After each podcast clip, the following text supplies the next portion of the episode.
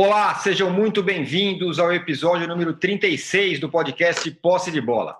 Eu sou Eduardo Tironi, estou na minha casa, e mas já conectado com os meus amigos Juca Kifuri, Arnaldo Ribeiro e Mauro César Pereira, cada um também na sua respectiva casa. No Rio de Janeiro, o futebol está mais próximo da volta. Protocolos de saúde foram implantados, o Flamengo ganhou uma queda de braço aí para voltar, já estava treinando e ainda renovou com o Jorge Jesus. O Fluminense que era contra a volta, também se mexeu, contratou o Fred e se apresenta aí como um rival talvez mais forte para encarar o rubro-negro. Enquanto isso, Vasco e Botafogo estão se livrando de jogadores para fechar as contas. Isso tudo vai ser assunto no nosso primeiro bloco desse episódio. No segundo bloco, o assunto vai ser o futebol paulista. O Corinthians dispensou o Wagner Love para poder contar com o Jô. E o tal pacto que os times voltarem, os times voltarem às atividades todos juntos já foi para o vinagre já tem time treinando, teve reunião na, entre federação e presidentes de clubes para resolver essa situação. No Palmeiras, o Alex, craque da camisa 10, jogou no Palmeiras, no Curitiba, no Cruzeiro, vai fazer estágio para treinador com Vanderlei Luxemburgo. Vai aprender, será? E no São Paulo, o Marco Aurélio Cunha finalmente deve sair oficialmente candidato à presidência. No terceiro bloco, a gente vai falar sobre uma mistura Jorge Jesus mais Sampaoli. Aliás, mistura Sampaoli mais Alexandre Matos, que não poderia dar em outra coisa senão contratações. Lacena, Marrone, Alan Franco, todos esses caras aí são pedidos pelo treinador e que o dirigente está tentando viabilizar. E isso no momento em que o balanço do clube foi divulgado e não é nada animador. Do outro lado, o Cruzeiro está vendendo tudo para sobreviver, jogadores, promessas da base, para tentar sobreviver aí na Série B. Um recado importante: você que assiste a gravação do podcast pelo YouTube, não deixe de se inscrever no canal do All Sport. E você que escuta o podcast na sua plataforma de podcasts, não deixe de seguir o, o Posse de Bola. Ô Juca, bom dia, boa tarde, boa noite. A renovação do Jesus é, é uma boa notícia para o futebol brasileiro, mas a iminente volta do futebol no Rio é uma má notícia para a saúde pública? Olha, é, a, a, a, notícia da renovação do Jorge Jesus é uma ótima notícia para o Flamengo e uma excelente notícia para o futebol brasileiro. Vai continuar botando pressão nos treinadores nativos e vai continuar sendo objeto de comentários invejosos e sem sentido de boa parte dos treinadores nativos, como a gente tem eh, já comentado faz tempo, e cada vez que um novo fala, é muito interessante observar como doem os cotovelos. Mas, enfim, acho muito bom. Aplaudo entusiasticamente a permanência de Jorge Jesus. Quanto à volta do futebol no Rio, o Tironi, honestamente, eu posso estar sendo ingênuo mas eu ainda quero ver para crer se de fato vai voltar. Porque é, uma coisa é voltar aos treinamentos, que já coloca alguns riscos, mas fazendo tudo controlado, vamos que vamos. Nós ainda não atingimos o pico da pandemia. Eu, eu ainda acho que vai ter uma hora que os caras vão pôr a mão na cabeça e vão dizer: não é possível. Quer dizer, o Brasil, o Brasil é um país sui generis, né? Porque o Brasil vai ser o primeiro país do mundo que, antes do pico da curva, faz o relaxamento. Pior, o país que nem sequer fez o chamado isolamento total, né? o que pernosticamente se chama de lockdown, que podia ter um, um, um similar em português, mas como é que você pode pensar em voltar como nós estamos voltando e acrescentar o futebol? Me parece é, que alguém vai dizer: não, não pode. Não pode. Então, eu, eu quero ver para crer. Quer dizer, eu não quero ver, mas eu creio que não voltará no prazo que as pessoas estão prevendo que volte. É, tem jogador contaminado no Vasco, os testes estão sendo feitos mas tem um papo aí de que dia 20 volta. Né? Seria, sei lá, o primeiro dos principais estados do futebol brasileiro a voltar com a bola, porque tem esse impasse aqui no, em São Paulo ainda, vai ter reunião na federação nessa semana é, e vamos ver como é que vai ficar. Agora, o Mauro, tinha gente torcendo contra o Jesus renovar, não? Oh, muitos, muitos. É alguns silenciosamente, outros explicitamente. É, é, é impressionante assim, é, a paixão pela. Eu não vou nem falar mediocridade, porque é, é menos do que isso, né? A paixão pela, pelo, pelo que é ruim, pelo que é raso, pelo que nivela bem lá por baixo, né? O que, que esse cara vai fazer aqui? Ah, mas tem o São Paulo, mas o São Paulo está no Atlético. O Atlético não tem um grande elenco e não tem grana. Será que vai montar um time para brigar lá mesmo? Ah, então resta uma esperança de que o São Paulo tropece nas dificuldades do clube. Ah, mas o Jesus não, pô, ele está lá no Flamengo já desde o ano passado, vai fazer um ano, está fazendo um ano agora, né? Ele começou a trabalhar mesmo, está fazendo um ano agora, esses dias vai fazer. É, o elenco está mais forte? Não, melhor não. Vamos voltar para o que era antes. Assim nós conseguimos sobreviver. Aqui vai ficar complicado. É muito nítido, né? Inclusive entre torcedores, o que é até mais aceitável. Agora é nítido é, que alguns, alguns técnicos se incomodam profundamente. O André Rocha até escreveu sobre isso hoje no, no blog dele, no UOL, é, e, e, tocou bem na ferida. Muita gente fica torcendo contra, mas agora acho que já foi, né? Já renovou o contrato. Vai ficar um ano aí o Portuga para o incômodo daqueles que deveriam ter utilizado esse período todo aí para falar menos e trabalhar mais, né? recuperar o tempo perdido, tentar se, se atualizar, tentar ter novas ideias sobre futebol. Eu acredito que alguns técnicos estejam fazendo isso, evidentemente. É, alguém acha, por exemplo, que o Fernando Diniz está parado olhando a banda passada? Você deve estar pensando em maneiras de melhorar o desempenho do São Paulo. Para outros técnicos aí, acho que não. Não, não, não, não, não consigo nem imaginar porque é muita falação e, e, e pouca ação. Né? E quando você lembra, lembra né, que vai ficando para trás, vai esquecendo como os times se comportavam no começo do ano, o que tinha de especial aí acontecendo? O que, havia de realmente relevante ocorrendo no começo da temporada, mesmo com a fragilidade de muitos adversários nos campeonatos estaduais? O que tinha mais legal acontecendo era lá no Sul, o D, que é outro estrangeiro com o Internacional, dando alguns sinais interessantes principalmente depois que ele conseguiu a classificação para a fase de grupos da Libertadores. Especialmente, na minha opinião, o jogo contra o Grêmio. Eu gostei mais do que dos outros jogos. O jogo do Grêmio, o Grenal 0 a 0 teve briga no final, a briga ofuscou um pouco. Eu achei foi bem, bem interessante a postura do Inter, né? jogando dentro do campo do Grêmio, sem medo, é, tendo a posse da bola, obrig, obrig, praticamente obrigando o Grêmio a jogar em contra-ataque em casa, coisa que o Grêmio do Renato não, não costuma fazer. E no começo de trabalho ali era algo interessante, mas fora isso, o final aí de, de eh, os últimos jogos do São Paulo do Diniz até a parada, né, com aquelas vitórias que o colocaram numa situação mais confortável, muito pouca coisa para você falar assim, pô, isso aqui realmente, ó, muito bom e tal. E a expectativa que havia que era com o Thiago Nunes não se concretizou, né? O Corinthians também com muitos problemas e um desempenho sofrível, né? Agora, rapidamente, queria falar, eu acho que vai voltar o futebol no Rio lá pelo dia 25 por aí, 27 por aí pelo que eu conversei com algumas pessoas, é, acho que isso que vai acontecer. Claro que eles vão ter que dobrar, a federação vai ter que dobrar o Fluminense, Botafogo, acho que o Fluminense mais difícil, o Mário Bittencourt, presidente do Fluminense. O que, que eu acho que vai pesar aí? O que está pesando? Quando começou a quarentena, se fizéssemos a quarentena direito desse país maluco que é o Brasil, hoje provavelmente teríamos já o pico né, lá para trás. Já teria tido o pico, já estaríamos descendo a ladeira e aí pensando na, na retomada de várias atividades entre elas o futebol, poderia estar se programando. Aliás, a CBF só agora, no final de semana, divulgou uma cartilha uhum. que deveria existir desde o começo. Olha, esse é o nosso plano. Esse é o nosso plano. Quando vão colocar o bloco na rua? Peraí, vamos esperar o um momento. Mas é isso aqui, ó. o padrão é isso uhum. aqui, vamos que vamos. Mas não agora, calma aí, pessoal. Na hora certa, aperta o botão e toca o barco. É, agora que a CBF soltou, quando já tem o Flamengo treinando há três semanas, o Coritiba, os demais paranaenses, só o Rio Branco e o Londrina não, tão, não estão treinando. Os gaúchos já vai fazer um, fazendo um mês agora que estão treinando. Né? É, os mineiros treinam também há cerca de três semanas.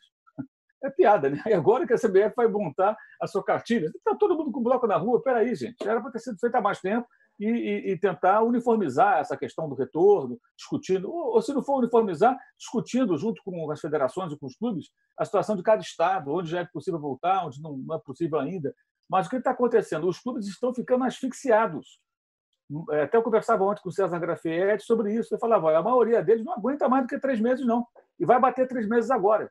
Então a situação vai ficando desesperadora para os clubes Palmeiras, Flamengo, Grêmio, Goiás, Atlético Paranaense, Bahia, menos, mas talvez sejam os clubes com mais condições de aguentar mais um tempo tampando o nariz e prendendo a respiração. Os outros já estão ficando, sabe, sem ar. Sem ar. E isso por quê? Porque nós não tivemos a, a, a, o bloqueio, né? como disse o Juca, o, como chama o lockdown, o bloqueio adequado, como fizeram, por exemplo, os italianos, depois de uma derrapada inicial, para tudo, todo mundo em casa e tal, conseguiram contornar a situação. E agora o futebol da Itália vai voltar, como voltou na Alemanha, até agora sem problema, vai voltar na Inglaterra, volta agora na Espanha, Portugal voltou também, e outros países lá que a bola já começa a rolar. Mas a coisa foi feita, de... aqui foi tudo errado. E aí o que está uhum. acontecendo? Se desperdiçou esse período de quase três meses e os clubes estão desesperados. Você vê o Santos, o Santos novamente pagou 30% aos jogadores. A ideia era descontar 30%. Pelo segundo mês, o Santos paga 30%. É evidente que o Santos não consegue pagar e isso vai gerar uma série de problemas dentro do elenco e talvez até na justiça entre jogadores e atletas quando e clube quando quando saírem do, do, do Santos, né? É, é, bem delicada a situação e eu acho que isso vai pesar. Vai pesar e eles vão montar lá um, estamos tentando montar um esquema no Rio para jogar no Maracanã, no Engenhão, em São Januário. E aí eu acho que a única maneira, eu como leigo, minimamente segura, minimamente, tá? Segura, é todo mundo confinado, amigo. Não tem jeito. É todo mundo concentrado, igual a Copa do Mundo. Sai, joga e volta. Sai, joga e volta. Todo mundo testado, enfia no CT e fica lá, porque jogador anda de bicicleta. O Fred fez uma viagem de Minas até o Rio de Janeiro que foi exaltada na imprensa. Ele passava no interior de Minas, juntava a gente. Até uhum. ter visto no blog, juntava ali aquela galera, o pessoal com a camisa do Fluminense. Caramba, cara, tá, mas é nobre, está pedindo cestas básicas, precisa fazer esse passeio de bicicleta para pedir cesta básica? Podia até fazer uma promessa: olha, quando acabar essa confusão, na primeira oportunidade, nas minhas férias, eu vou pedalar daqui até sei lá onde, daqui até o Nordeste, daqui até Minas, não importa. E vou, mas vamos, vamos aqui é, é, doar cestas básicas aqui para as pessoas. Pronto, poderia ter feito de outra forma. Mas não, ele fez aquilo ali, né, passeando ali com foto de divulgação, um monte de marca lá desenhada naquele uniforme dele de ciclista e tal. É, desculpa, não é o momento para isso, né? É. Agora, a gente nunca vai saber, mas será que naquela aglomeração ali deu algo? Não é um exemplo legal. Pior do que fez o Diego, que na semana anterior, no sábado anterior, postou, no dia anterior, né? Que foi do sábado da outra semana, postou a foto dele passeando no Rio de bicicleta. E uhum. depois se desculpou. Então, acho que o caso do Fred é pior. Porque o Diego estava ali andando ali errado, como aquela galera que não tinha que estar na rua, na Praia da Barra. Né? Ainda postou aquilo orgulhosamente. Mas o Fred ele criou uma situação que onde ele passava juntava gente. Pelo amor de Deus. Quer dizer, então você, você teve um jogador que pegou barco, que passeou com a família, outros pegaram e foram para casa, não sei de quem, de parentes, de amigos em outras cidades, é, outros ficam dentro de casa com uma tropa de pessoas, várias pessoas.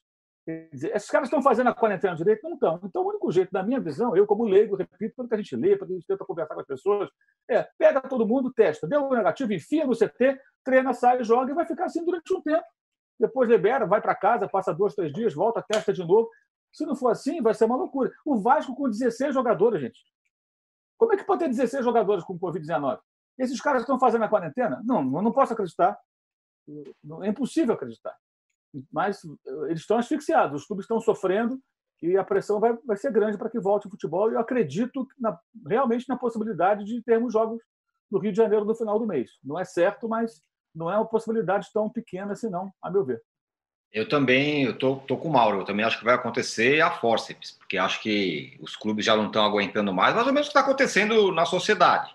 É, começou esse negócio de, de, de de meio lockdown, lockdown meio soft open, né? Uma, soft open. É, mais ou menos, não deu certo, mas agora ninguém aguenta mais ficar em casa. Então, qualquer coisa, todo mundo vai para a rua. E, e, é o que está acontecendo e acho que vai acontecer também é, com relação é, ao futebol. O Arnaldo, o Mauro falou assim que, que tem, a, a, acha que pode haver uma resistência um pouco maior do Fluminense com relação à volta.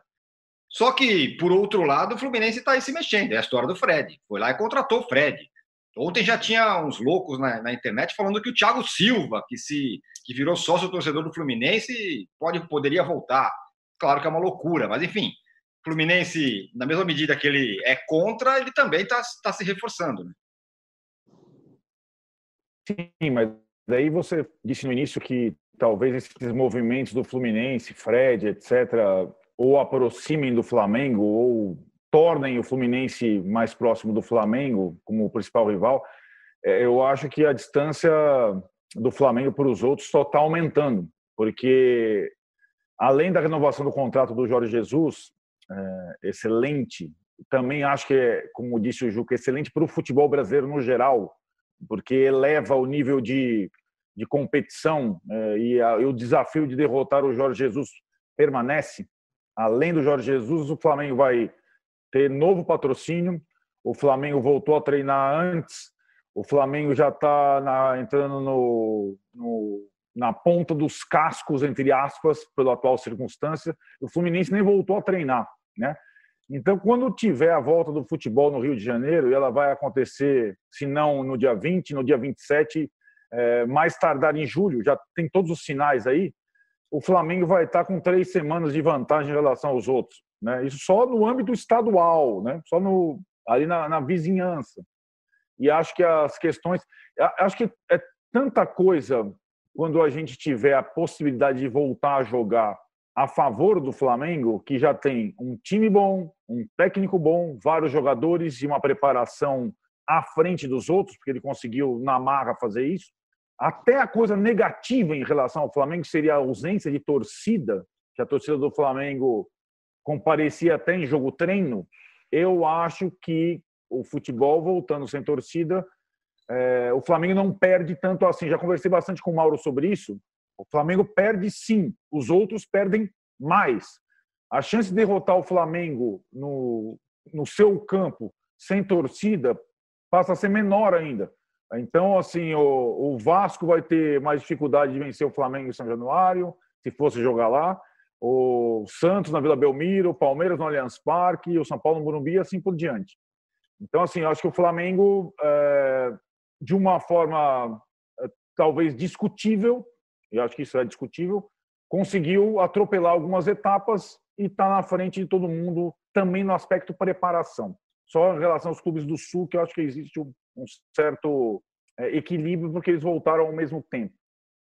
É, em relação ao Fred Fluminense, eu acho que é mais uma ação ou ações, Tirone, o Thiago Silva como sócio torcedor, para a autoestima do torcedor tricolor. Né? O, então, assim, é, é ah, sim, significou várias coisas em relação a sócios torcedores do Fluminense, acho importante. É, significou várias coisas em relação às redes sociais do Fluminense, também acho importante. Agora, se você for pensar, se você for me perguntar, por o time do Fluminense, o Fred é um reforço essencial, é, eu, eu vou discutir, como eu disse para vocês na semana passada. Eu não sei, o Fred é um jogador que não faz a diferença como ele fazia desde a Copa de 2014. Não fez no Atlético, não fez no Cruzeiro. A última campanha com o Cruzeiro, a do rebaixamento, ela indicou que para o Fred jogar como titular de algum time, esse time precisa ter uma, uma engenharia em função dele, coisa que não acontecia no Cruzeiro. E eu não sei se vai acontecer no Fluminense, que tem jogadores com as características do Nenê, do Ganso e de outros. Né? Juntos, a gente estava falando, juntos não vão jogar. Nenê, Ganso e Fred, esquece. E como é que vai ser esse revezamento e tudo mais? Lembrando que o Odair, lá no Inter, ele tinha um jogador em condições especiais, que era o D'Alessandro né? e ele conseguia colocar o D'Alessandro de vez em quando, às vezes como titular, às vezes na reserva. Hoje ele tem três jogadores em condições especiais: Fred, Ganso e Nenê, né? para montar um time. Então, assim, acho que as ações do Fluminense elas são mais é, para o ego do torcedor enquanto a bola não está rolando, do que propriamente para o time. Eu penso e imagino, o Mauro estava falando, será que os treinadores nesse momento estão trabalhando? Eu imagino o Odair, sem poder treinar, recebendo essas notícias, esses jogadores falando, meu, que time que eu vou montar, meu velho? Porque o torcedor vai querer o Fred titular, e se não vai querer o Ganso, que não estava muito parecido, vai querer Fred e Nenê no mínimo. O Odair deve ter já é, passado as últimas semanas assim, sem dormir, literalmente. É, Juca, isso é cruel com o treinador, né? Porque você vai lá e você contrata um cara com puta um nome, é o Fred, o Nenê um pouco menos e tal. E aí, bom, agora você vai ter que colocar esses caras para jogar, porque esses caras no banco é torcida reclamando. E uma outra coisa, o Arnaldo estava falando é, é engraçado, né? É, a gente coloca o Ganso nesse time. Ah, esses caras não podem jogar juntos, como se o Ganso tivesse 37 anos. Mas tem, tem 42. Eu acho, aliás, que ele é o mais velho dos três. É, você sabe qual a sensação que eu tenho? Fiquei, fico ouvindo o que disse o Mauro, o que disse o Arnaldo. É, a minha sensação é a seguinte: Vasco, Fluminense e Botafogo fazem ainda o futebol analógico. O Flamengo faz o digital. A diferença é tamanha. Né? Quer dizer, quando você discute ao Corinthians. Não, nós vamos falar mais tarde. É, o Fluminense trouxe o Fred de volta. A única coisa que assim me ocorre como desculpa é pensar que na Rússia tem um time pensando em também ter o Wagner Love de volta. Então, eh, são os, os analógicos, entendeu? Quem está pensando para frente, pensando moderno, não pode estar tá pensando nisso. Eu acho, ah, ainda ontem fazia essa, esse balanço. O futebol sem torcida permanece na Alemanha uma vantagem avassaladora dos visitantes, menos em Portugal. Portugal deu três vitórias de visitante, três vitórias de mandante, três empates. Né? Então, Portugal está tendo um comportamento diferente da Alemanha. Na Alemanha continua no Rio, onde quer que o Flamengo vá jogar, vai a diferença vai ser brutal e vai ser brutal também em relação ao Campeonato Brasileiro, com raras exceções. Isso não significa que ele vai ganhar tudo invicto, é claro que não. Porque mesmo no Maracanã lotado, pode ter um dia de azar, um dia de má atuação e perder do Bragantino. Mas a diferença é abissal. Abissal, tudo, de tudo. Eu, eu olho para o Flamengo hoje como eu imagino que olhavam para o Real Madrid na Espanha quando ele começou a exercer sua soberania. Olho para o Flamengo aqui como olho para o Bayern Munique na, na Alemanha. A diferença é muito grande, muito grande.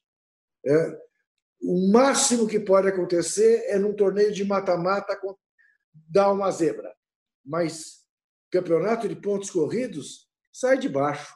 E ainda com essa coisa de diminuir para 48 horas a distância entre um jogo e outro, com o grupo que o Flamengo tem, vai ser um baile. O Mauro. Mais substituições. Né? Pois é, diz aí, diz aí, Arno. Não, só completando o Juca, com mais substituições, tem isso também, né? Porque é. vai cinco substituições. Então as possibilidades por um, por um elenco bom se ampliam, né? Então tem, é. tem tudo isso em relação ao Flamengo. Concordo realmente com o Juca.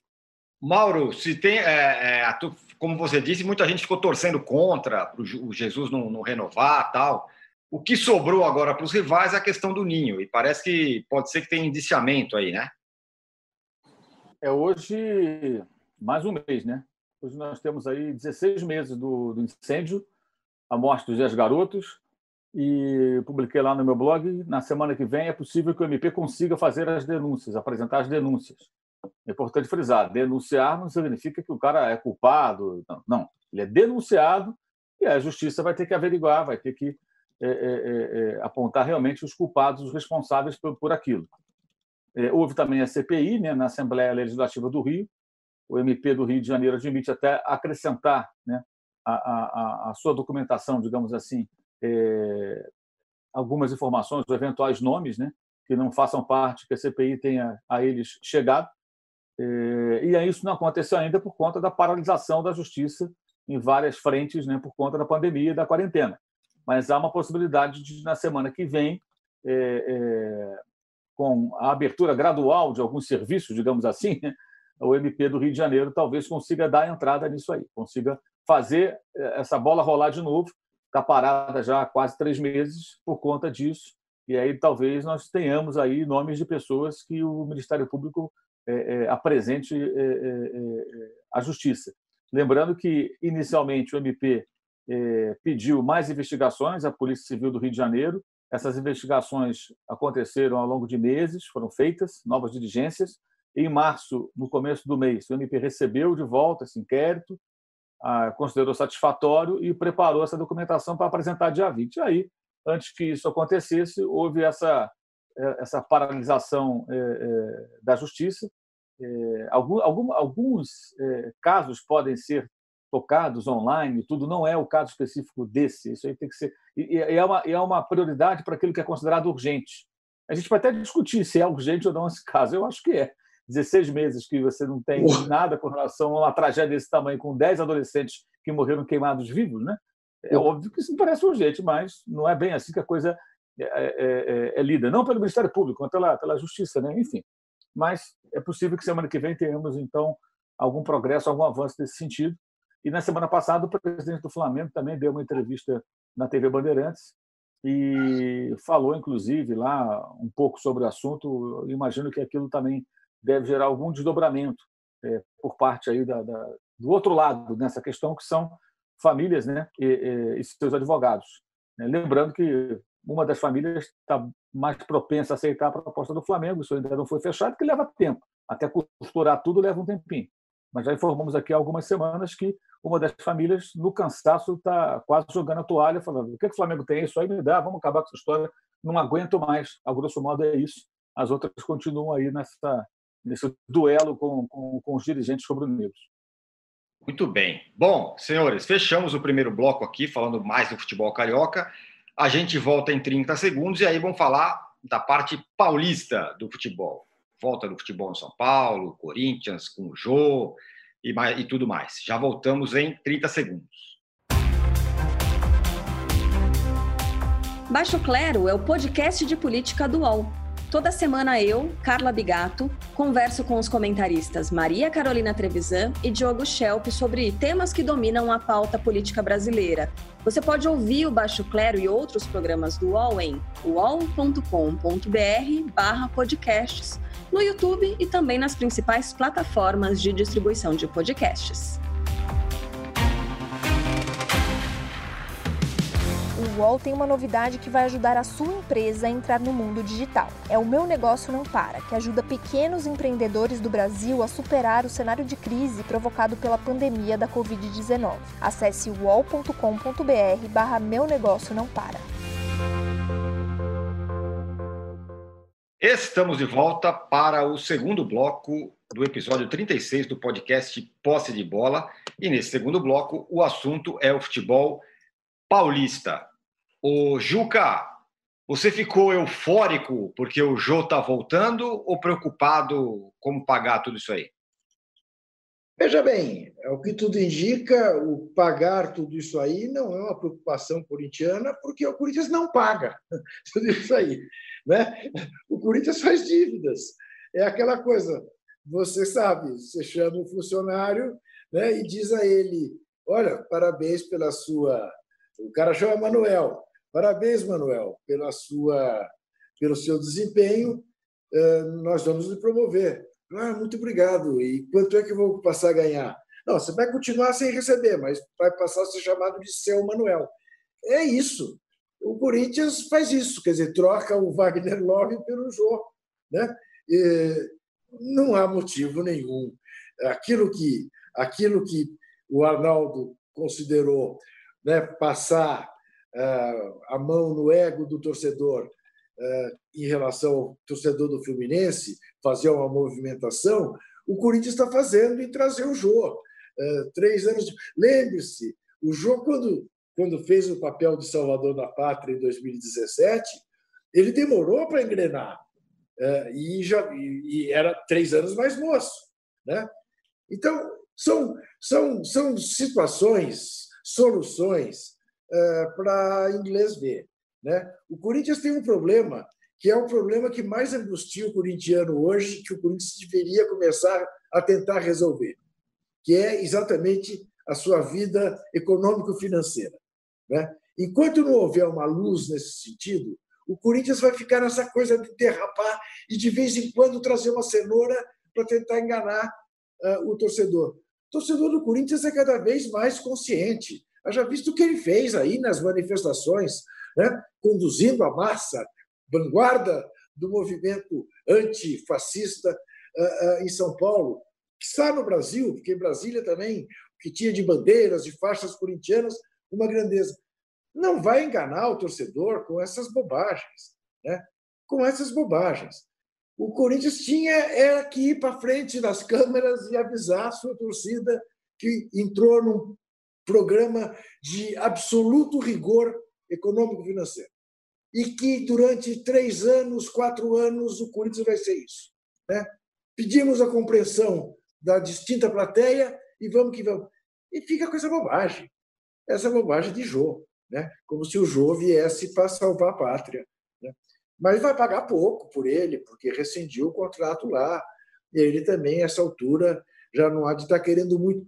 Ou então, porque também tem esse argumento, né? O Fred, ah, o Fred vai ganhar só o salário mínimo até começar a jogar. Mas depois, se você for ver o que, vão, o, o, o que se potencialmente ele pode receber do Fluminense, é para fechar o Fluminense. Né? Tão de brincadeira. É brincadeira. O Jô é mais uma brincadeira infeliz. Não por ele, mas por tudo. Não é hora do Corinthians estar pensando em Jô. É hora do Corinthians estar pensando usar sua molecada, fechar as torneiras e tratar de ver se consegue se reequilibrar financeiramente. O Arnaldo, você que é um cara mais irresponsável financeiramente, você prefere você prefere o Jô ou o Wagner Love? É, bom, eu vou fazer assim. Primeiro, vou ignorar o que você falou, tá? É, é, sobre a responsabilidade financeira ou irresponsabilidade financeira. Vou ignorar todo esse contexto.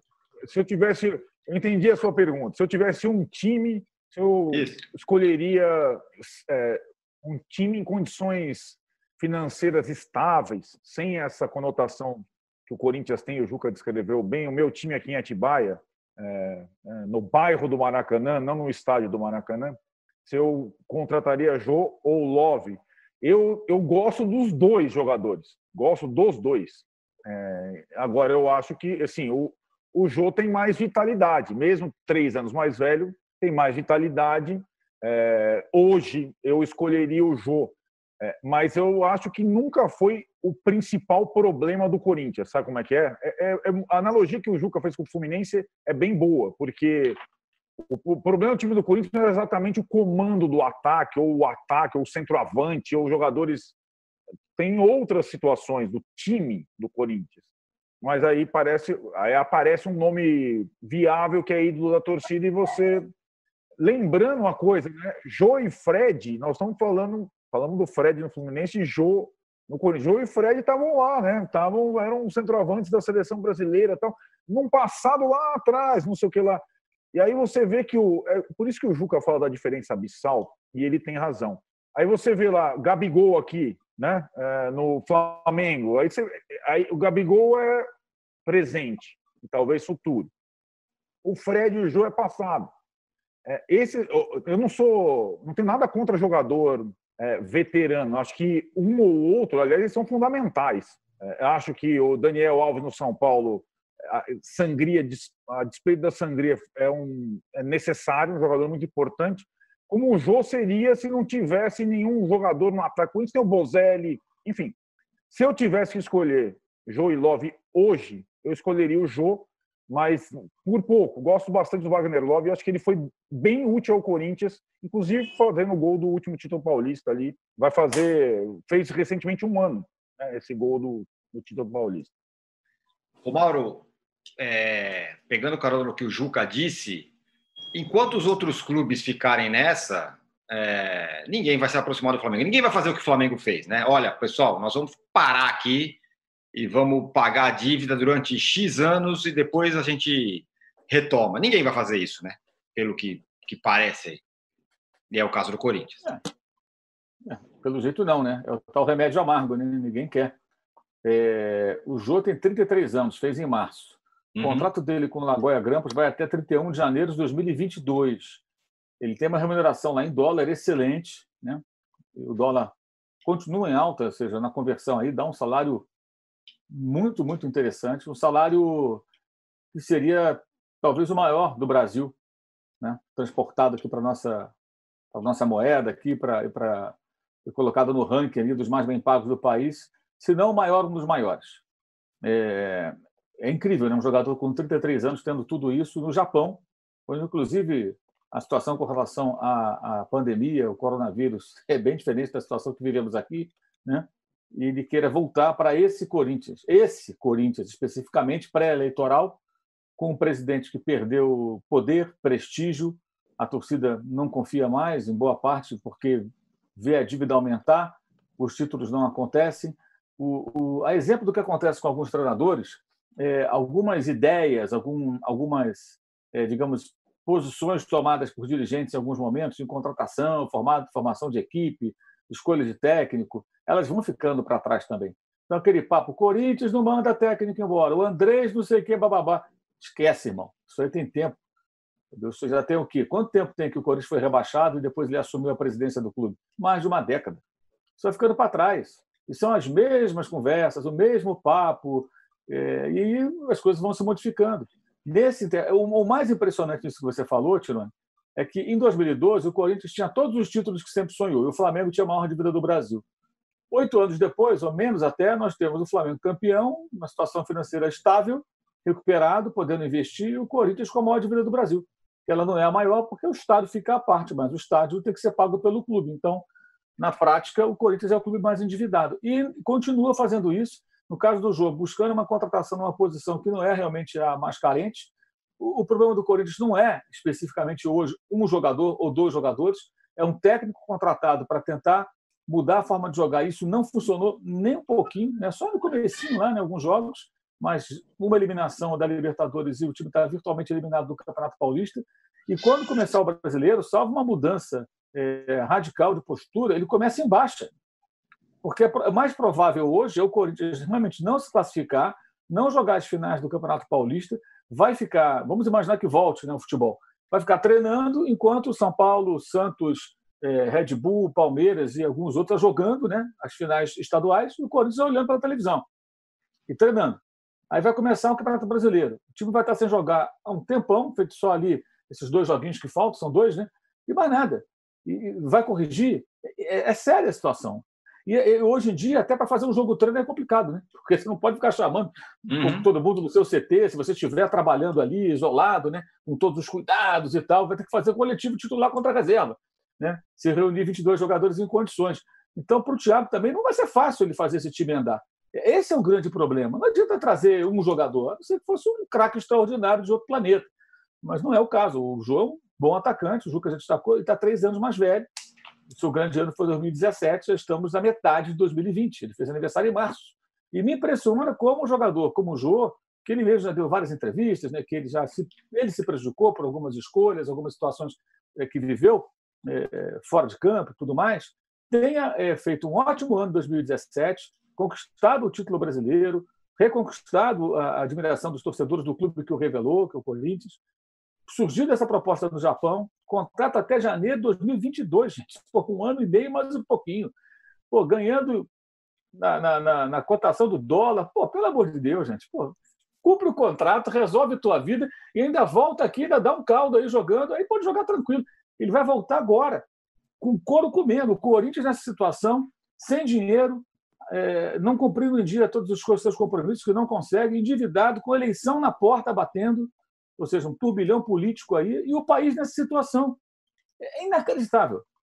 É inacreditável. A escolha profissional, cada um faz o que quer de si, de sua vida, claro. Mas eu, eu fico impressionado, assim, porque eu acho tão diferente. Assim, é, é uma escolha tão estranha, sabe? Na, não, ah, mas é o Corinthians, é o clube dele. Tudo isso eu concordo, entendo, mas acho que ele poderia esperar. Seria melhor para ele é, mas fazer o quê? Né? Jogador de futebol tem essas coisas, né? faz essas escolhas de repente. E o Corinthians vai tentar usar o jogo como cortina de fumaça para disfarçar um pouco seus problemas, que não são poucos. É. O Juca, no Palmeiras a novidade é a seguinte: o Alex, o nosso Alex, esse companheiro nosso de ESPN, craque, craque dentro, craque fora de campo, fez uma live aqui com a gente semana passada que foi muito legal. Ele sempre tem coisas legais para falar. Ele vai, que ele quer ser treinador, está estudando para isso e vai fazer um estágio com dois pontos, Vanderlei Luxemburgo, que é um cara que o Alex é, admira muito como treinador. Acho que é o, o, cara que ele se não o melhor, um dos melhores treinadores com que o Alex diz ter trabalhado. Juca está sem áudio nesse momento. Estou sem áudio mesmo porque, tinha, porque tinha, um barulho aqui. Tinha um barulho aqui, eu me preocupei em tirar o áudio. Uh, olha, o Alex é como você disse, tem o Vanderlei Luxemburgo como um dos seus melhores treinadores. Então é natural que ao procurar né, ingressar nesta dura carreira, ele busque uh, ter ensinamentos com um dos seus melhores mestres. É, eu, no lugar dele, não, não, não, não buscaria o Luxemburgo, mas eu entendo até que ele seja capaz de aproveitar aquilo que o Luxemburgo tem de experiência e que ele viveu junto com conceitos superados que o Vanderlei eh, demonstre ter. Acho o Alex um cara brilhante intelectualmente. Uh, acredito que ele possa vir a ser uh, um belíssimo treinador. Gosto tanto dele que preferia que ele não fosse, porque eu sei que a vida de treinador não é mole, sofre muita injustiça. Né?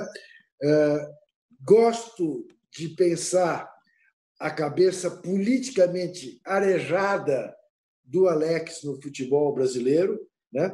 Acho, aliás, eh, imaginei que nós, de alguma maneira, fôssemos tocar nisso, mas estamos vendo um movimento de esportistas neste momento no Brasil né? contra o racismo, que é digno de ser aplaudido.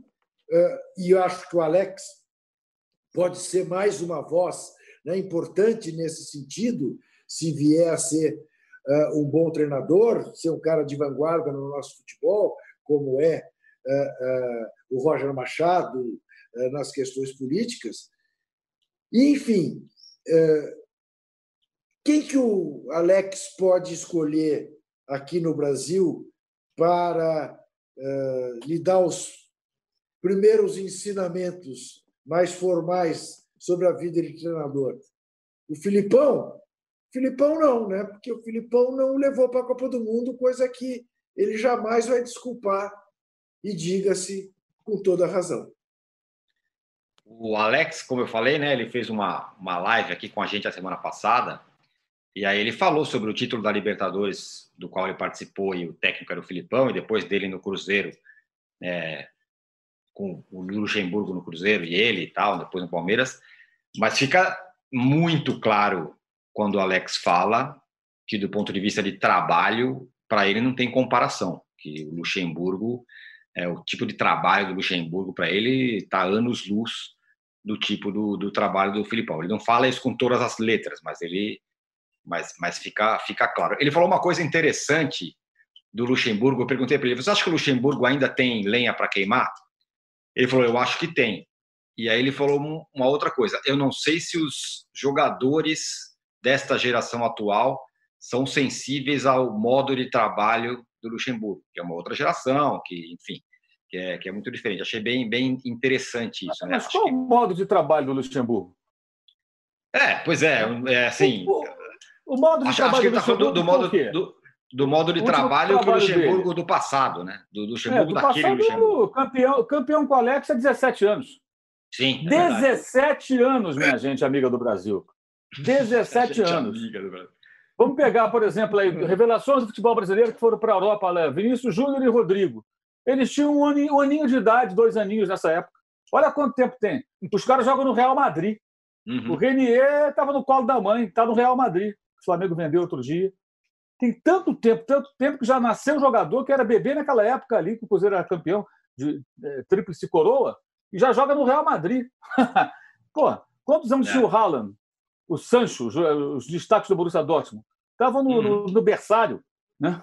É, muito, é muito tempo. É verdade, é muito tempo. É uma, é uma eternidade no futebol. Né? É, se a gente pensar aqui, qual foi o auge do Guardiola, do, do Barcelona? 2009, 2011. Já Começou faz... seis anos antes. Isso. Nessa época, o Guardiola estava jogando ainda. Nem sei, tem que pesquisar aqui. Mas, enfim, não sonhava ser o Guardiola. Uhum. O Mourinho só seria campeão europeu pela primeira vez no ano seguinte. O Mourinho já subiu, virou o melhor, um dos melhores e já desceu a ladeira. Olha é quanto tempo tem isso. Então, assim, a questão, todo respeito ao Alex, acho que não é a questão das pessoas entenderem ou não.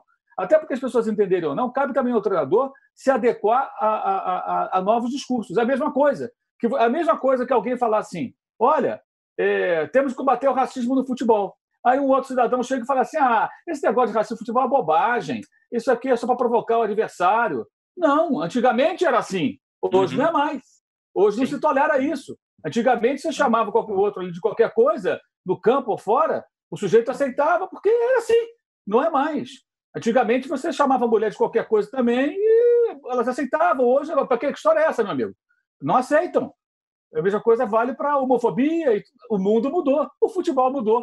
Essa que é a questão. Quem tem que mudar não é o jogador, é o técnico que tem que se adequar aos novos tempos, no seu discurso, na sua forma de trabalhar, na sua visão de futebol, nas suas estratégias de jogo. Eu acho que o Alex é que vai ensinar e não vai aprender, porque o Alex conhece muito futebol, você conversando com ele, você tem a oportunidade de ver que ele tem uma visão muito interessante de futebol, é de fato, como disse o Juca, intelectualmente um cara preparado, muito acima da média dos jogadores e do, do pessoal do meio do futebol, mas muito acima da média. É, tem nele algo que eu acho muito bacana, que é generosidade e gratidão. Eu falo isso porque eu vi em 2015 a maneira como ele, ele, ele, ele, ele lidava com os torcedores do Fenerbahçe, que lá em Berlim cercavam o hotel onde estávamos hospedados para vê-lo, para vê-lo, só para encostar, passasse a mão no ombro dele, encostar, chegar perto do Alex. Ele é um deus para a torcida do Fenerbahçe. Né? Lembrando, era a final da Liga dos Campeões, ele conosco fez parte da cobertura da final é, entre Barcelona e Juventus. E quando descobriram que ele estava na cidade, o hotel onde estávamos hospedados virou ali, era vigília, gente, era dia e noite. E teve um momento que, vou contar aqui, já contamos, mas é, é interessante frisar, foi espetacular, que a gente voltou do estádio, íamos lá fazer aqueles boletins e voltamos para o hotel. É, quando nós chegamos no hotel, eu saí de novo para trabalhar depois. Ia voltar para o hotel para depois sair de novo. Chegando no hotel, foi quando nós constatamos que já era uma multidão, que era uma meia dúzia ali, a notícia correu, né? Era uma multidão, assim, tinha gente no meio da rua, na porta do hotel, não dava para entrar. Aí, até o, o, quem coordenava a nossa equipe na época falou, vamos tentar entrar por alguma porta alternativa, né? Vou ligar aqui para o hotel, aqui, vou ver se tem uma outra entrada. Ele falou, não, não, dá a volta e tal, eu vou descer. Ah, como você vai descer aqui? Ele falou assim, se eu não descer, eles vão ficar decepcionados. Eles vieram aqui para me ver. Como é que eu não vou descer? Como é que eu não vou passar ali? Como é que eu não vou aparecer? Em outras palavras, foi isso que ele quis dizer. Uhum. ele, ele, ele, desceu, tirou o relógio, a carteira, sei lá o que ele tinha no, no, bolso ali, o telefone, né? Porque não que fosse roubá-lo, mas naquela confusão cai tudo. Ele já tinha até perdido o celular que quebrou no momento que, o primeiro dia que abraçaram lá, agarraram o Alex. E o Alex desceu do carro, quando ele desce do carro, os caras viram, mas ele sumiu naquela multidão e foi passando pouco a pouco até chegar. E conseguindo entrar são e salvo, porque ninguém queria, evidentemente, bater nele. Eles queriam vê-lo e cantavam músicas. Era espetacular, negócio impressionante. Eles ficavam cantando músicas do time, reverenciando Alex na porta do hotel de noite. De noite. E esse momento eu achei assim de uma de um entendimento do seu papel de ídolo que poucos poucos têm, não só no futebol, não sabe? Poucos têm. Não, eu tenho que passar ali. Os caras, eles estão aqui por minha causa. Eu, em suma, não posso decepcioná-los. Né? Se não aparecer, uhum. que frustração. E tinha criança, tinha gente de todas as idades, é, a colônia turca muito numerosa, e muitos ali alemães, né?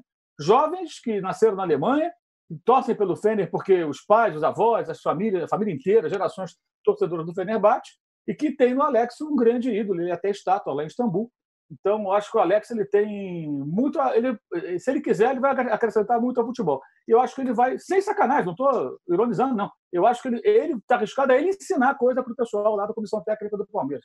Porque ele conhece bem futebol, conhece muito, e é um cara com sensibilidade e inteligência para ir um pouco além. Agora, o que aconteceu há 17 anos já mudou né? E no futebol e fora dele. Cabe aos profissionais entenderem isso e tentar mudar. Se eu quisesse trabalhar como era no começo da minha carreira no jornalismo, eu estaria escrevendo na máquina de escrever até hoje. Eu comecei na máquina de escrever, né? Mas agora não tem mais máquina de escrever. Muita coisa mudou. A gente vai tentando acompanhar, senão fica para trás. Mas você, eu... você fez referência, uh, uh, e não acho que tenha sido uh, por coincidência, a, a como tratar questões culturais hoje em dia que são tratadas de maneira absolutamente diferente do que eram 20 anos atrás, é, talvez você tenha se referido exatamente ao que o próprio Luxemburgo disse com relação ao racismo no né? futebol. Né? Ele deu uma entrevista ele tratou com naturalidade. Não, no futebol é frescura. Não é frescura, não. É essencial parar com isso. Pois é. essencial. Né? E ele acha que é frescura, porque ele está pensando com a cabeça de 20 anos atrás. Então, eu lembrei do Arnaldo, que eu vi uma declaração bombástica do Arnaldo na primeira página do, do UOL, né, de que o Luxemburgo eh, brilhava no, no período da pandemia. E, de fato, ele vinha Chutou com declarações sensatas e tudo mais. Né? Eu falei, pronto, vai.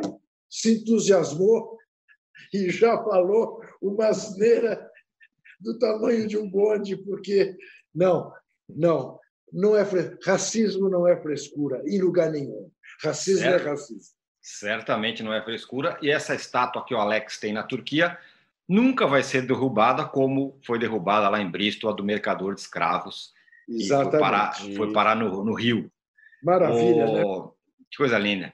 O É. Arnaldo, a notícia, mudando um pouco de time, a notícia no São Paulo não tem nada a ver dentro de campo, né? A notícia Por que é... o São Paulo? Eu queria falar do São Paulo, queria falar do Tietê. Vai, tá bom. Pode Fala falar do. Tietê. Ó, vou passar para o Arnaldo, depois você fala do Tietê, que também merece nossos aplausos. A notícia no São Paulo é que o, o, o MAC vai sair, enfim, da do coordenação do futebol feminino da CBF, Uh, porque deve ser o candidato, certo? uh, que beleza! Tomara! Torço por ele. Certo. Certo. Tietê na rua, na manifestação antirracista, é, também é notícia, ainda bem, né?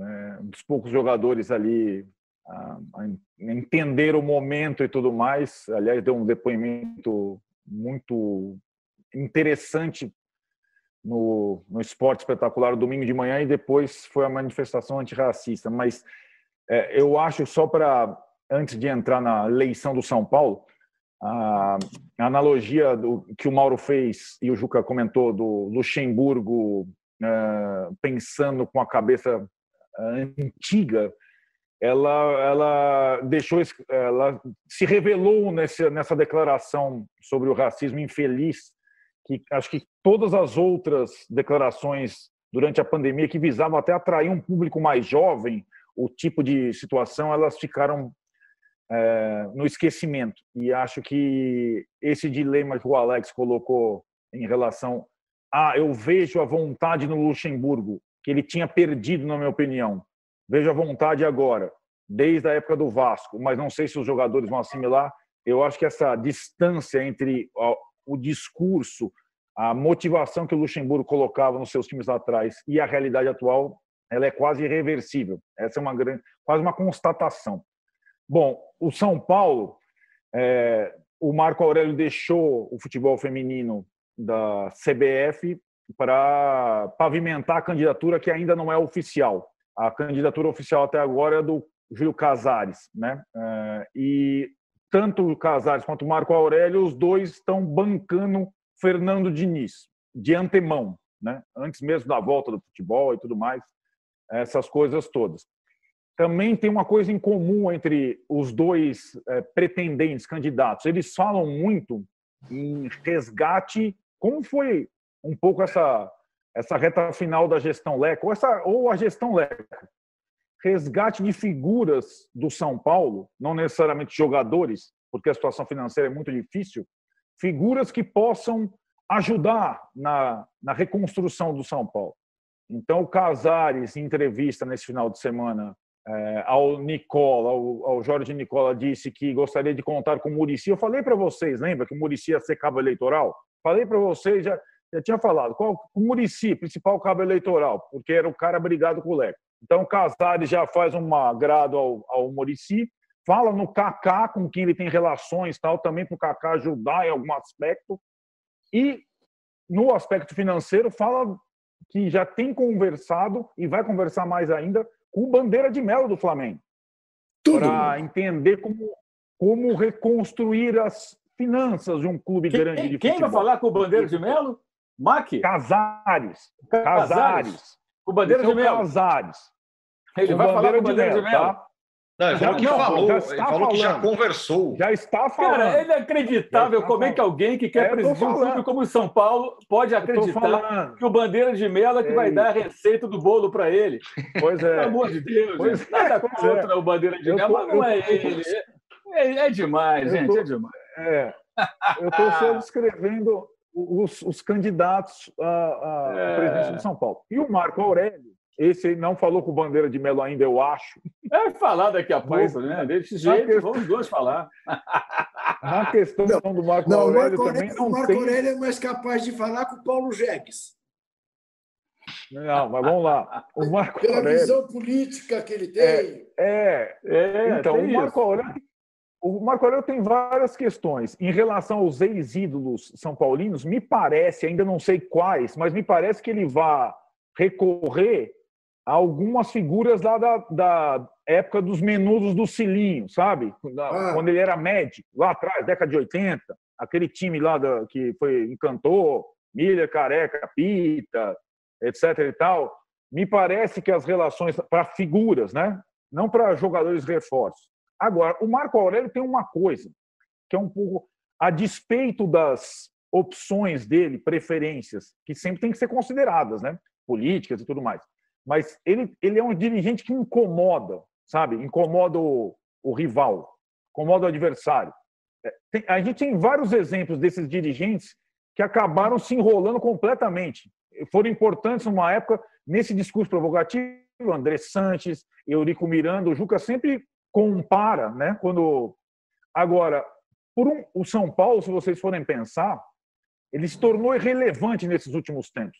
Ele não tem protagonismo de nada nem no movimento para volta do futebol em São Paulo ou não. Aliás, o Tironi não perguntou isso, mas eu fui fiscalizar o Bragantino.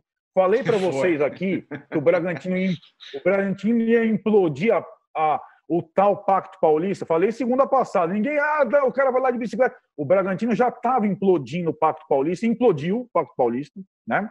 E agora os grandes estão correndo. O Mauro já me dizia lá atrás: quando voltarem todos os grandes dos outros estados, os, os, grandes paulistas vão ter problemas. E aí foi o novo rico Bragantino e implodiu essa coisa toda. Então, é, São Paulo está correndo atrás agora, a Federação Paulista tentando voltar os trens, pelo menos. Mas o Marco Aurélio, ele tem essa coisa de, de é, deixar o clube dele sempre em evidência de alguma forma. E eu acho que é, o São Paulo deixou de ser protagonista em qualquer discussão, seja uma discussão para movimento de volta de futebol em São Paulo, ou pro, contra o racismo, ou contra qualquer coisa. O São Paulo é, é, é sempre coadjuvante, e o São Paulo é gigante. O Marco Aurélio entende isso, saca isso.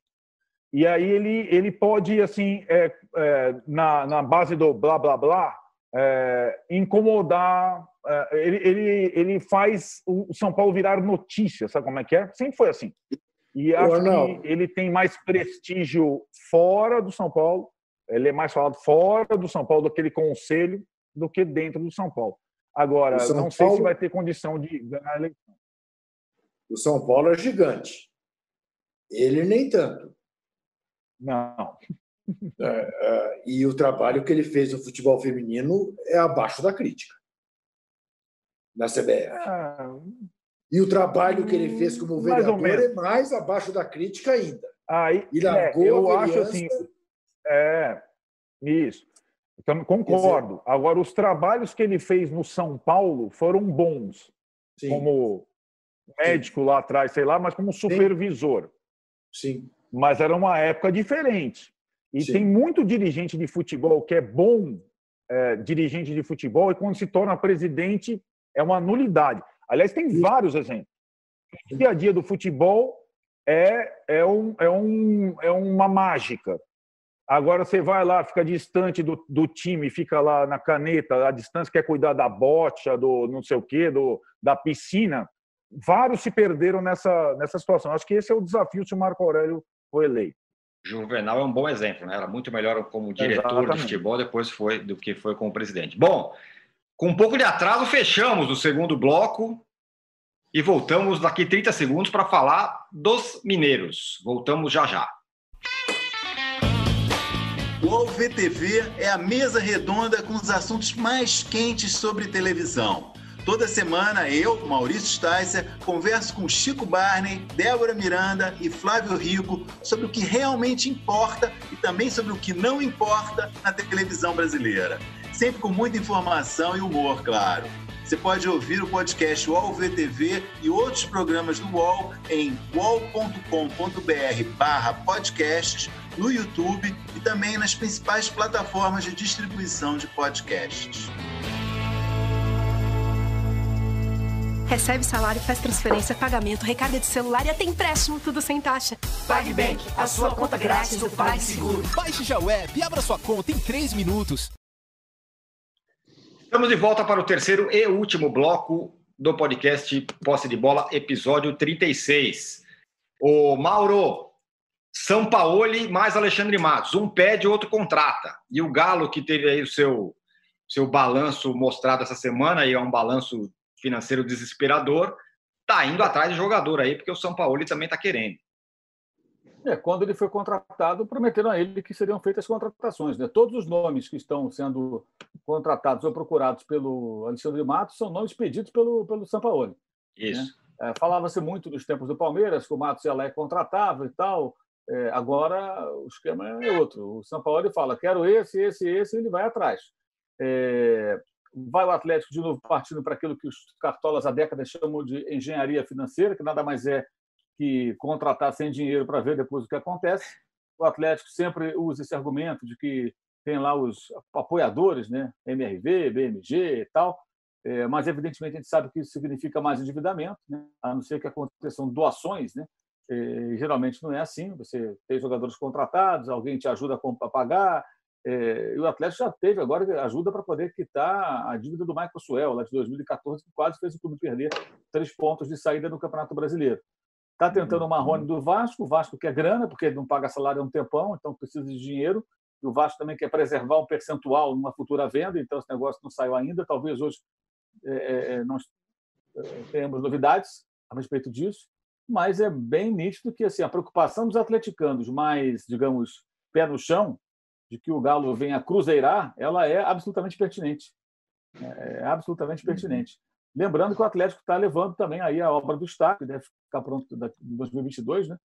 que é um dinheiro arrecadado com a venda de 50% do shopping é, é, do qual o Atlético é, é dono, em Belo Horizonte, e esse dinheiro pode viabilizar o estádio, a MRV vai bancar lá o Danny Wright e tal, só que é, é, vai precisar de dinheiro, vai ter que vender cadeiras, é uma, é uma tarefa tremenda. Paralelo a isso, sem tomar o remédio amargo, né, como falamos há pouco, que é, vou ter um time mais modesto, vou sobreviver na primeira divisão, vou brigar pelo título mineiro, ver o que dá para fazer na Copa do Brasil, vou tocar na minha bola aqui, revelando jogadores. Não, o Atlético está tentando contratar. E está esperando, como outros clubes brasileiros, para ver o que vai sobrar da China. Porque em março, a China proibiu a entrada de estrangeiros. Agora, já começou a permitir a volta de pessoas que, estrangeiras que trabalham lá, mas com autorização. Então, alguns jogadores vão conseguir essa autorização e vão, e vão voltar ao futebol chinês. Outros, eventualmente, podem não interessar mais aos seus clubes e aí ficar no mercado. E o Atlético está tentando ver se consegue pegar um ou outro jogador de clubes chineses eh, por empréstimo, aquela, aquela situação. Mas, evidentemente, tudo isso tem custo. Vai ter que pagar um salário, ou parte significativa do salário. E, e o balanço do Atlético mostra realmente que a situação é preocupante. Mas é, é, o Atlético está realmente seguindo um caminho bem perigoso. Talvez forme um bom time, talvez deixe sua torcida feliz, lembrando que o Galo só joga o Campeonato Brasileiro, né? já está fora de todas as demais competições, exceto o Mineiro, que daqui a pouquinho volta e termina. É, não tem Copa do Brasil, não tem Sul-Americana, já foi eliminado das duas. Mas é, é um cenário que é para ficar bem preocupado realmente com a possibilidade do Atlético entrar aí num, num caminho bem perigoso. E aí eu fico imaginando, você imagina se o Atlético chegar no momento que ele inaugure o estádio e está rebaixado, como aconteceu com o Cruzeiro, ou de repente está lá numa situação terrível, com um time fraquíssimo, porque tem uma dívida colossal. Como é que vai ser? Ah, mas o clube tem patrimônio. Se todo clube que tem patrimônio começar a se desfazer do patrimônio para fazer time de futebol e, e, de repente o time pode dar resultado ou não, daqui a pouco não tem mais patrimônio. É, é complicado isso, né? Você trocar o patrimônio, que é eu abro mão de metade do shopping, mas eu estou investindo no meu estádio, eu acho que aqui eu vou alavancar receitas, que eu tenho aqui um projeto para isso. Ok, se for realmente eficiente, né? Você pode arrecadar dinheiro de várias formas e tal, show, etc. Está aí o caso do estádio do Palmeiras, numa parceria que é bem sucedida. É, pelo menos aparentemente. O Palmeiras é. Para quem bancou ali, talvez não seja. Não sei se a conta chega a fechar já. Enfim. Mas é, é um caminho perigoso. É um caminho perigoso. E o São Paulo não quer saber. O problema dele é o time. Vocês me contrataram, falaram que vai trazer jogador, quero jogador, pô. Ele vai falar isso. O resto não é problema meu, é problema de vocês. E o uhum. mesmo vale para o Alexandre Matos, que foi contratado para fazer o quê? Para contratar jogador, não é isso que ele faz? Ele é o dirigente. Ó. Então, assim, quem tem que responder por isso é o presidente de sete câmaras né? e todos que estão com ele na gestão. Eles dizem que conseguem equilibrar isso aí, mas não é fácil. Essa, essa mágica não é fácil. o que me impressiona é o Atlético estar tá nessa aventura com o Cruzeiro vivendo o que está vivendo. Claro que o Cruzeiro é outra situação, que aconteceu no Cruzeiro é caso de polícia. Né? A gente não está falando aqui que o Atlético é a mesma coisa. O Atlético está gastando mais do que pode, aparentemente. O que tem, o que não tem, o que é perigoso. O caso do Cruzeiro é pior. Além disso, é um caso de polícia. A polícia bateu lá no Cruzeiro e continua uhum. o rolo danado. O Ministério Público está investigando, Minas Gerais está investigando os dirigentes do Cruzeiro, inclusive, e a gente deve ter novidades sobre isso também já já, nos próximos dias ou semanas. Muito bem. Juca, a gente gosta do São Paulo, o jeito que ele jogou, o jeito que ele fez o Santos jogar e tudo mais, dá uma esperança de que pode ser um, um pelo menos em campo, um, um, um rival aí, um competidor forte, não? É, na verdade, ele no Santos conseguiu o milagre de fazer um belo omelete sem ovos de tanta qualidade, pelo menos como se supunha quando ele chegou. Até ele revelou que não era assim, que o elenco não era tão pobre como supunhamos. Né? Não sei se ele vai conseguir repetir isso no Atlético Mineiro, cuja situação financeira não é tão melhor do que era a situação, ou do que é a situação do Santos. Mas é, é tal história. Eu não quero ficar aqui me repetindo em relação ao que já disse sobre o Corinthians. Eu acho que nós deveríamos estar vivendo novos tempos tempos de um outro tipo de responsabilidade uh, dos dirigentes em relação ao que seja o futebol. Razão pela qual deviam estar discutindo aí a sociedade anônima do futebol e não estão, estão fazendo, estão trabalhando o futebol analógico, estão trabalhando da mesma maneira como sempre trabalharam. E vão aprofundando o buraco. Eu fico me perguntando, eu sei de todos os argumentos para que um time de futebol, para que um clube tenha o seu estádio e do que isso significa como centro de lucro. Eventualmente. No Corinthians não é bem o caso.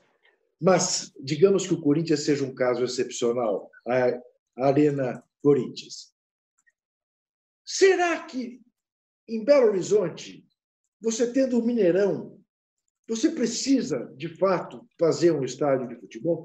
Que raio de dificuldade é essa que Cruzeiro e Atlético não são capazes de administrar juntos o Mineirão e fazer com que ele seja azul, num domingo e seja preto e branco no outro domingo. Que seja azul numa quarta-feira e preto e branco na outra quarta-feira. Que raio de, de entrave é esse que impede e que faz com que, num centro menor, comparado com São Paulo e com Rio, você acabe indo para a aventura de fazer um estádio? Enfim, não sei.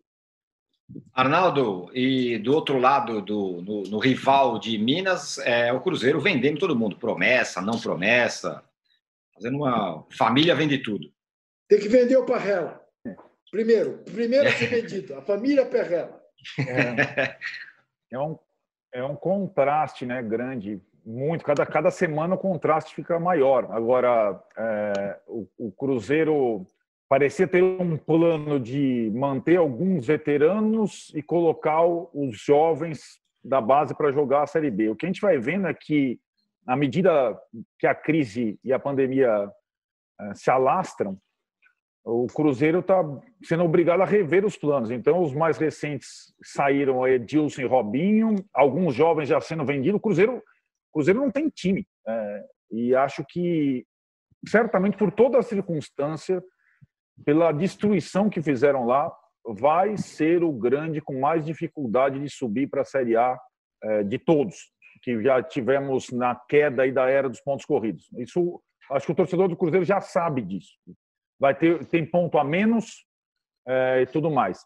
Só para completar o que os companheiros falaram sobre o Sampaoli e sobre o Alexandre Matos, é bem diferente, porque Sampaoli e Alexandre Matos eles não contratam, entre aspas, aquelas figuras veteranas históricas, não. O cara que é jogador com saúde, entendeu? Jogador na ponta dos cascos, jogador. É, e aí não é qualquer contratação, não, velho. É, né? Então, assim, é o primeiro sinal do São Paulo é o Ricardo Oliveira, o veterano, e que fez é, serviços prestados. Não, esse, esse jogador não se encaixa aqui. Eu quero um novo que tenha saúde, que esteja no auge. E aí, cara, o, o Galo, quando apostou nele lá atrás e para viabilizar o time dele trouxe o Alexandre Matos, eu acho que sabia o que estava fazendo, mas também não tenho garantia nenhuma de que isso seja é, um, um, final feliz. Sobre a casa própria, né, Juca, que o Juca tanto fala, esse sonho da casa própria com o clube brasileiro já estrepou tanta gente. É, o Flamengo quase entrou, o, o Corinthians entrou, é, o Atlético está querendo entrar, e você tem lá Belo Horizonte, tem três times, tem dois estádios, é, e um com uma capacidade maior, com uma capacidade menor, e os caras, olha, meu, é, eu não acho bem arriscado para dizer o mínimo, bem arriscado. É, porque, Muito... no fundo, eu acho o seguinte, Arnaldo, procura-se reproduzir a experiência do Atlético Paranaense, esquecido de que o Atlético Paranaense pôde fazer tudo o que fez e é digno de aplauso, porque tinha uma rivalidade ali com o Curitiba, no, lá no sul do Brasil, sem grandes pretensões iniciais de ser protagonista do futebol brasileiro. Era um projeto a longo prazo, que pôde ser feito. O Atlético não, porque é da mão para a boca o tempo todo, da mão para a boca. Tem que ser campeão, tem que ser campeão. E aí se desvia eu fico muito preocupado. Enfim, eu sei que o Tirone quer acabar esse é nossa, esse nosso posse de bola hoje, que já se vai. Eu nunca quero acabar. Por, por mim, a gente fazia umas duas horas todos os dias, é, mas infelizmente sim. temos que entregar o, o programa, é. temos que acabar. Voltamos na semana que vem, pessoal, com mais um episódio do podcast Posse de Bola. Obrigado, Juca, Mauro, Arnaldo. Obrigado também a todo mundo que participou, muita gente aqui com a gente. Valeu, até mais. Chega ao fim esse episódio do Posse de Bola. Lembrando que você também pode conferir mais opiniões e análises nos blogs dos comentaristas do UOL. Posse de Bola tem pauta e produção de Arnaldo Ribeiro e Eduardo Tironi, edição de áudio de Amer Menegassi e coordenação de Diogo Pinheiro.